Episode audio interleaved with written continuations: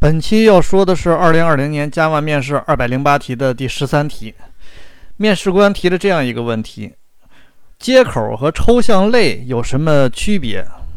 呃，首先说啊，这个是初级程序员基本上是必考的啊。呃，题目也不复杂啊，这个要是背的话就这么几条，但是要是剖析的话呢，这里边得把这个接口和抽象类得真的理理解了。所以咱们实际上是剖析这个技术点的时候，咱们是把接口和抽象类这个在面向对象这个思想上，咱们给说一说啊。关于接口和抽象类的区别啊，这个问题这个问题那个网上有大量的文章进行说明。但是我查了查，这个大多数这个描述就有点那个盲人摸象的那种感觉啊，就好像问你这个印度神话里边的这个湿婆和梵天有什么区别？你憋了半天说湿婆四个胳膊，梵天八个胳膊，然后要说吧，你说了没错，这是区别，但你跟我描这么描述。恐怕我还是不知道这湿婆和梵天到底有什么区别，他们俩都是干啥的，我也弄不明白。这就是网上的这些对面向对象的这个接口和抽象的这些描区别的这个描述。描述完了之后，我要是懂这个吧，我我我我不用你说，我也我也能懂。我要不懂的吧，一看你说的那个呢，还是跟没说一样。我们看看网上都怎么描述这个接口和抽象这个区别的啊，一。接口不能被继承，只能被实现；抽象类不能被实现，只能被继承。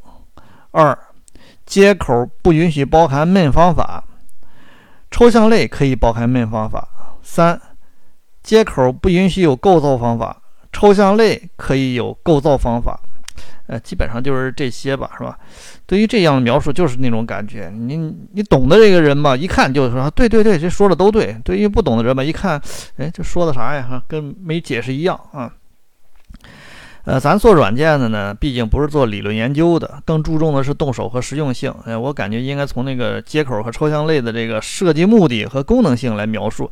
也就是这个程序员拿这接口是干什么用的呢？拿这个抽象类是干什么用的呢？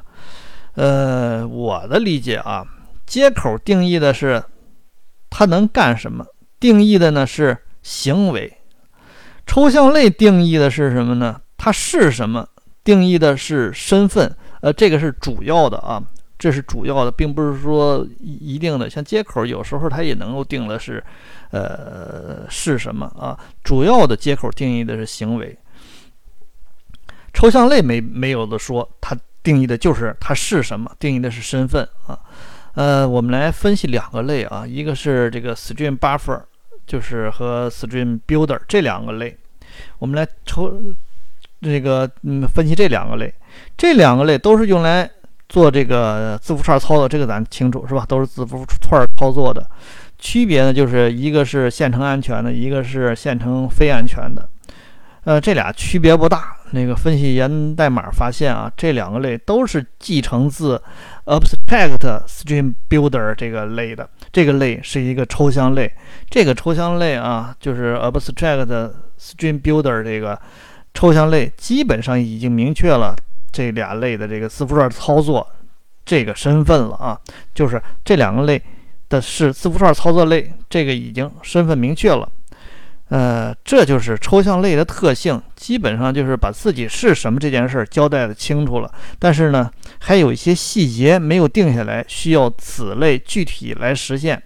所以我们再分析这个啊，这个 Stream Buffer 和 Stream Builder 这两个类呢，都都是继承自这个 Abstract Stream Builder 这个抽象类的。那么在具体的实现上，他们两个呢，哎，在这个呃。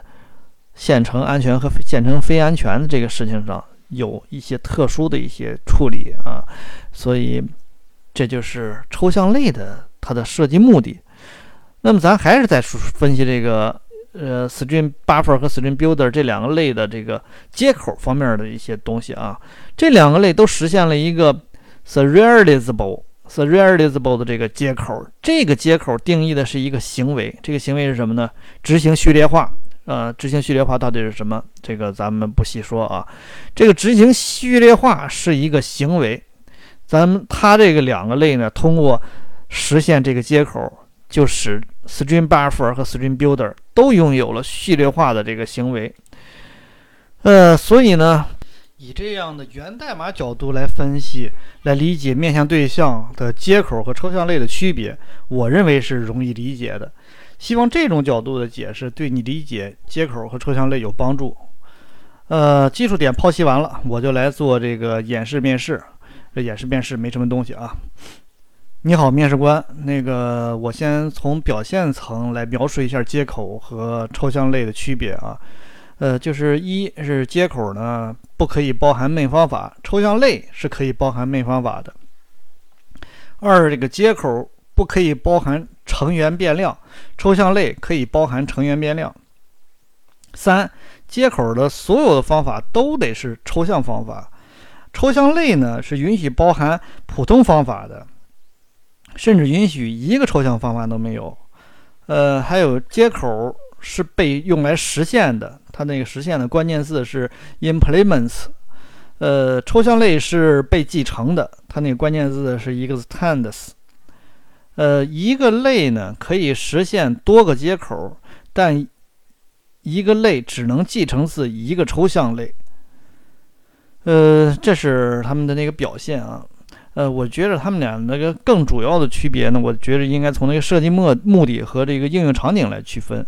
要想理解接口和抽象类的区别，必须从面向对象的这个思想层面去分析。面向对象思想有一个多态的思想，这个多态概念啊。这个我个人认为是面向对象最重要的特性。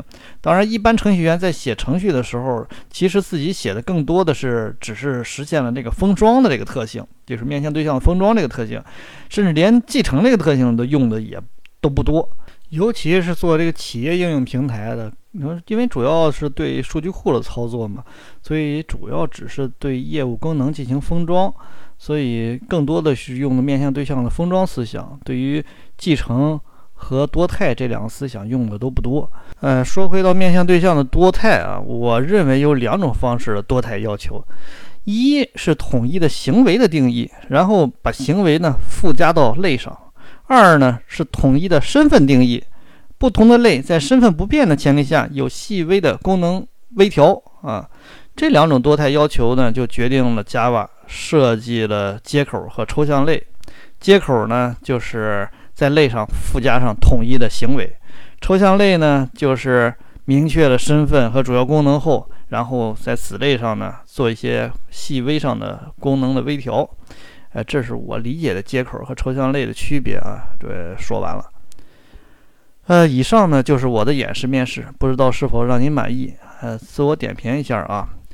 要想对接口和抽象类呢理解的深，我不太建议弄个什么猫啊狗啊的做比喻，这种方式来比喻面向对象的特性，我觉得实在是不合适。我们写出来的那个程序和现实世界的那个动物实际上是没有什么可比性的。我记得呢有一有一句话啊，就是人无法想象没有见过的东西。我们要想真正理解面向对象的多态呀。就得多去看看那个最优秀的面向多的对象的那个多态的实现。我认为就是去读读那个 Java 的源代码。三公司那些世界级的大牛设计出来那个代码之优美啊，远比网上任何一篇技术文章都摄人心魄。所以呢，多去看源代码，去理解这个面向对态多对象的这个多态，比那个看看在那别人那个网上的说那个猫狗的有用啊。呃，然后再说一个，这一期呢说到了一个印度的神啊，我不知道那个大家喜欢历史吗？我之前读这个佛教的历史的时候，就是琢磨过这个印度史啊，还是挺有意思的。印度啊是个奇葩的国家，这片土地上呢，古代啊孕孕育了古印度人，也发展出来了发达的文明。咱们现在用的这个阿拉伯数字啊，就是古印度人发明的。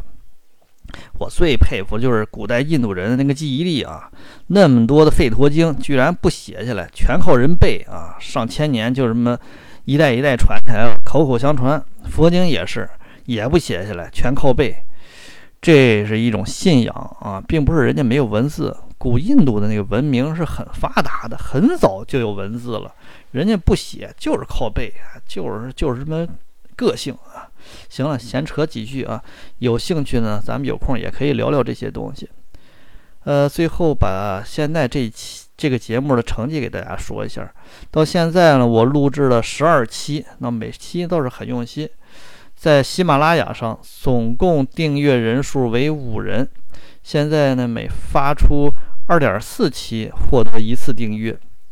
然后总播放次数为四百一十人次，平均每期播放三十一点一七次，平均完播率为百分之五十五，就是有一半人能够听完一期节目啊，就是这个我还是比较满意的。